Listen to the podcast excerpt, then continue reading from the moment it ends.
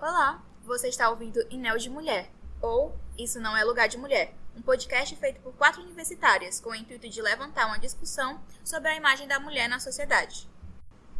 Oi, esse é o episódio pilota e eu me chamo Claine. A gente está aqui com as alunas de biblioteconomia Letícia, Oi. Alice Oi. e Evelyn. Oiê.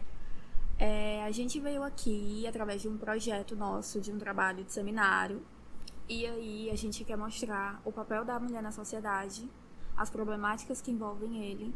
E nesse episódio, primeiro episódio de começo, nós vamos nos apresentar e nossos um pouco do interesses. podcast também. Falar um pouco sobre o podcast e talvez com o tempo estender o projeto. E é isso. Esse podcast é um podcast realmente voltado mais pro público jovem e principalmente também pro feminino que não se sente muito ouvido ou que tem gostos que são denominados masculinos, como por exemplo o automobilismo, e não se sentem confortáveis em conversar com alguém, porque usando de novo esse exemplo, muitas vezes eles perguntam coisas idiotas, como quem foi o vencedor de tal ano, quem foi o time de tal piloto, e é uma coisa assim muito sem noção, sabe, pra ser discutida. Ou então a própria mulher fica com a imagem masculinizada, como se fosse algo negativo.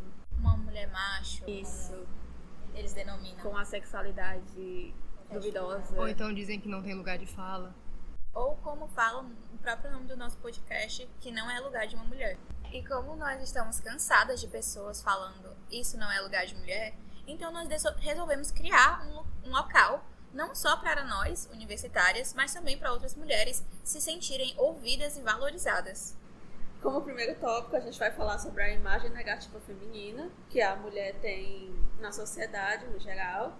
é muito sexualizada, muito roupas, sim, por exemplo, fantasias de enfermeira, é muito sexualizado, policial.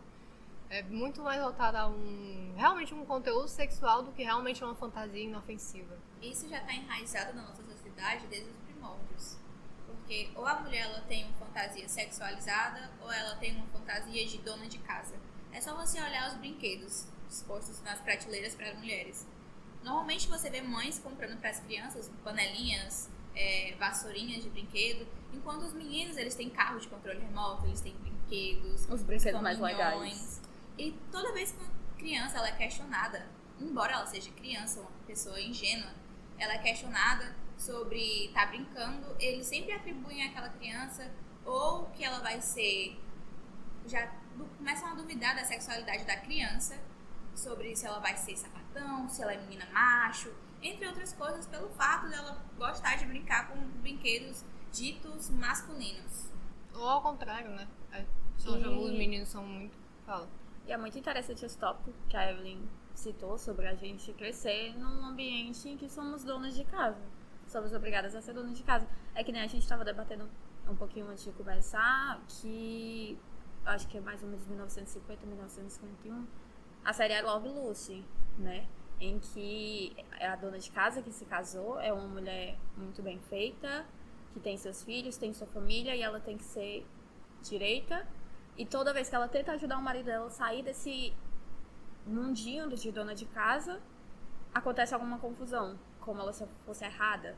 Então, a sitcom fica ali naquele tipo, ah, ela não pode sair desse papel. Ela tem que ficar ali naquela coisa dita pela sociedade. Aquela coisa retrógrada. Retrógrada, exatamente.